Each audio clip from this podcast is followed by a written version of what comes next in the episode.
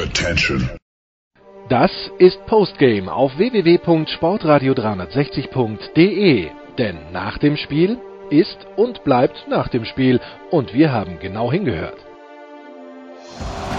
Nach dem 112 zu 84 von Ratzefarm Ulm gegen die Telekom Baskets Bonn spreche ich mit Michael Körner.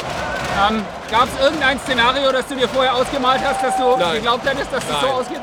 Also ich habe es auch zum Schluss gesagt, zehn verschiedene Szenarien, aber das wäre da nicht bei gewesen. Also das äh, ist sehr überraschend. Ja. Was hat heute den Unterschied gemacht? Ja, also es kommt natürlich ein paar Sachen zusammen. Zum einen haben die Bonner wirklich Schwierigkeiten gehabt ohne Kessens und vor allem ohne Javonto Hawkins. Hawkins gibt ihnen viele Möglichkeiten im Scoring, 1 gegen 1, war nicht da, keine gute Defense gespielt. Ulm hat sehr, sehr viel investiert defensiv. Erste Halbzeit überragend verteidigt. Dazu 16 Assists zur Halbzeit und kein Ballverlust.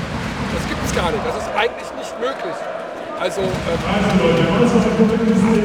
also bei Ulm natürlich auch wahnsinnig viele Sachen, die man vielleicht so nie wieder sehen wird in der Kombination. Ein unfassbares Spiel der Ulmer, wo wirklich einfach alles geklappt hat. Karim Jallo fand ich auch wahnsinnig wichtig, ganz am Anfang mit vielen Punkten, hat dann auch den Ton gesetzt nach der, nach der Halbzeit mit vielen Punkten. Wie hast du ihn heute gesehen? Ja, also er zeigt endlich mal, was, was er so für eine Mannschaft bringen kann. Tolle Rolle, schwer zu verteidigen, wenn er einen Lauf hat. Macht auch dann 13 von 13 Freiwürfe. Also, wie gesagt, auch das so eine Geschichte, die wird es nie wieder geben vielleicht. Aber äh, in der Masse, was heute alles geklappt hat bei Ulm, das ist schon außergewöhnlich. Gerade gesagt, was wird nie wieder geben. Wahrscheinlich wird es diese Bonner Mannschaft mit diesem Trainer, mit dieser Zusammenstellung auch nie wieder geben. Kommt das jetzt so langsam vielleicht ein bisschen in die Köpfe der Ah, Bonner? nee, das glaube ich nicht. Ich glaube, das können die ganz gut unterscheiden, äh, dass das im nächsten Jahr anders ist. Das hat, spielt, glaube ich, überhaupt keine Rolle. Okay. Ähm, was erwartest du im nächsten Spiel? Wir haben jetzt ein knappes Spiel gesehen, zwei Blowouts. Brauchst du nicht irgendwas äh, vorher Nee. zu sagen?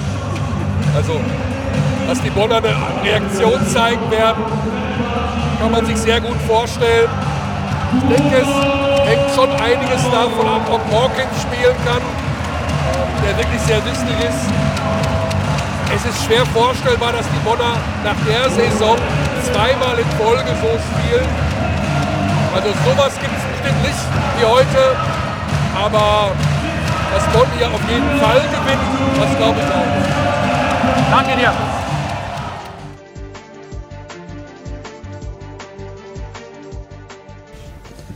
Coach Giselle, Sie haben gerade schon äh, Michael Kessens angesprochen. Jamonte Hawkins hat heute auch gefehlt und Carsten Hader fällt schon lange aus. Wie sehr ähm, ist Ihre Mannschaft am, am Limit dessen, noch so gute Leistungen bringen zu können wie über weite Teile der Saison?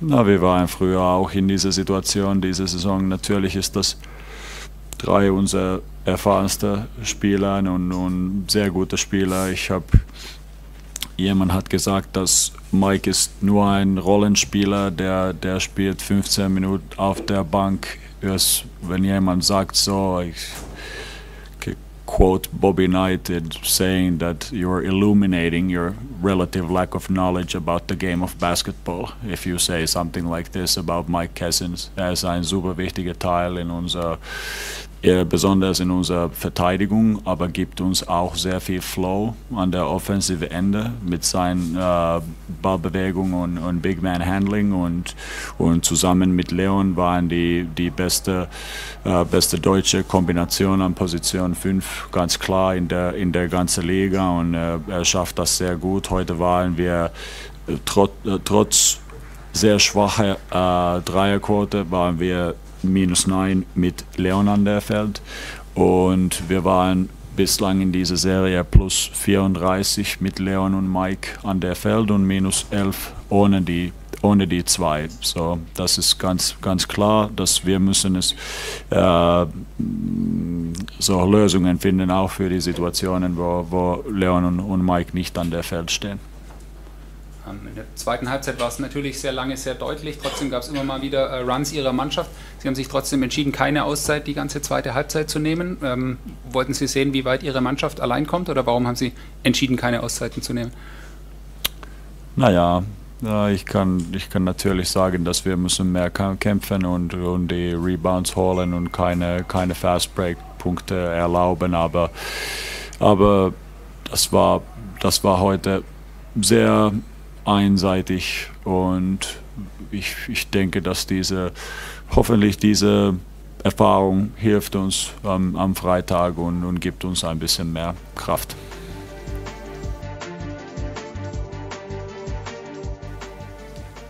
Coach Gavell, Sie sprechen immer wieder davon, dass es nur ein Spiel ist, dass äh, noch nichts erreicht ist. Wie schwierig ist es, Ihre Mannschaft da jetzt auch auf dem Boden zu halten und mit dem richtigen Fokus in das, dritte Spiel, äh, in das vierte Spiel zu gehen? Das wird nicht schwierig, weil Sie das wissen, dass es nur ein Spiel ist. Ähm wir haben ja in der Saison schon äh, mehrere Tiefschläge, Rückschläge gehabt, äh, was große Niederlagen angeht und äh, was Negativserien angeht. Und äh, die Mannschaft ist immer aufgestanden und äh, jetzt in dieser Position ähm, wie gesagt, ähm, wir wissen, was auf dem Spiel steht und wir werden natürlich alles dafür tun, dass das Spiel noch ein Spiel am Freitag zu gewinnen.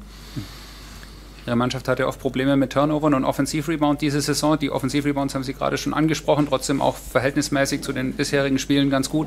Und ich glaube, erst Mitte des dritten Viertels überhaupt den ersten Turnover. Ähm, wie zufrieden waren Sie mit dem Fokus der, der Intensität Ihrer Mannschaft? Die Intensität und Fokus waren natürlich super. Ähm, dass wir nur acht Turnover gehabt haben, ähm, hilft natürlich auch, das muss man auch schon sagen. Aber ja, wir, wir, wir dürfen auch nicht natürlich irgendwie mit der Handbremse spielen und versuchen einfach nur irgendwie äh, alles zu verwalten, sondern ähm, wir hatten noch weitere Möglichkeiten, die wir nicht äh, genutzt haben und ähm, das werden wir versuchen dann im, im vierten Spiel besser umzusetzen.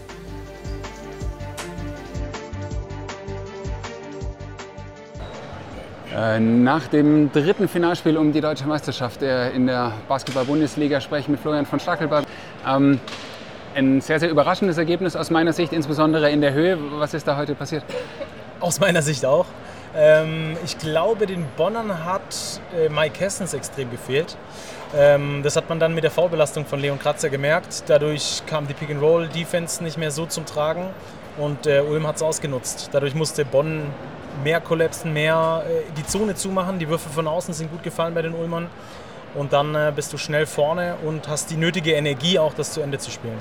Leon Kratzer dann auch relativ früh schon vollbelastet, am Ende auch mit 5 Vs rausgegangen. Das wird dann schon sehr dünn tatsächlich auf den großen Positionen, wenn Kerstens raus ist und Kratzer noch Probleme hat. Oder? Auf jeden Fall und vor allem auch auf den deutschen Positionen, die dir den Kader breit machen. Mit Carsten Tada, der jetzt die ganze Zeit ausfällt, jetzt noch Mike äh, Kessens, der gesperrt ist. Ähm, dann wird es wirklich dünn, selbst bei einem richtig guten Team wie Bonn. Das hat man dann heute gemerkt, ja. ja.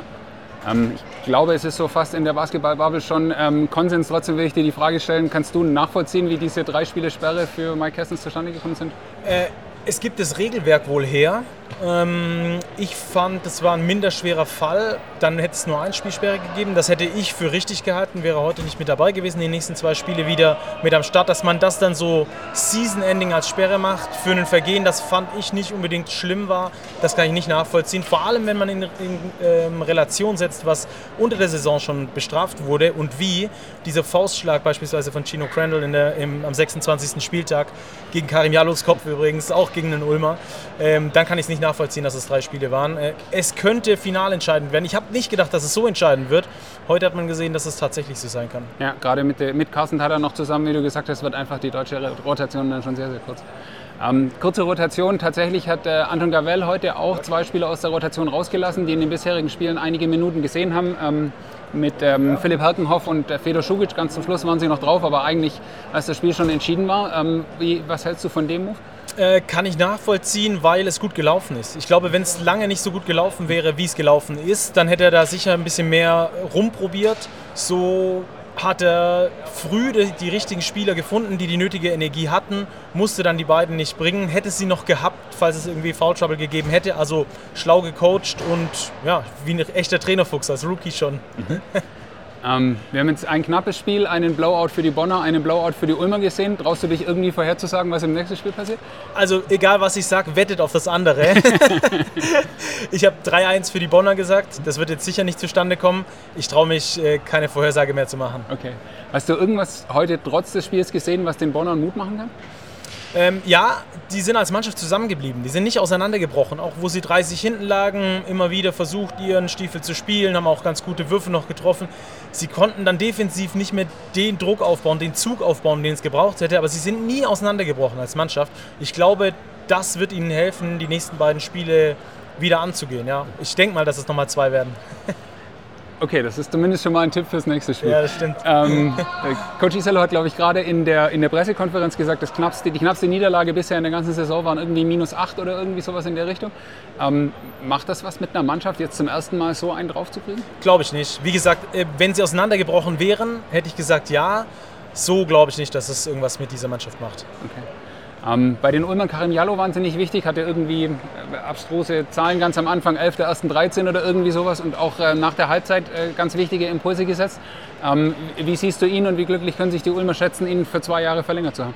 Mega glücklich. Äh, man sieht bei ihm diese, diesen Anstieg in der Leistungskurve, äh, die korreliert mit der Leistungskurve der Mannschaft. Also er zieht die Mannschaft tatsächlich mit nach oben, hat über die Saison ganz ordentlich gespielt, hinten raus aber ein paar Spiele gehabt, wo er wirklich exzellent war. Jetzt in den ersten beiden Finalspielen war er für mich schon der beste Ulmer. Heute wieder, weil er die Mannschaft einfach getragen hat. Brandon Paul war auch stark.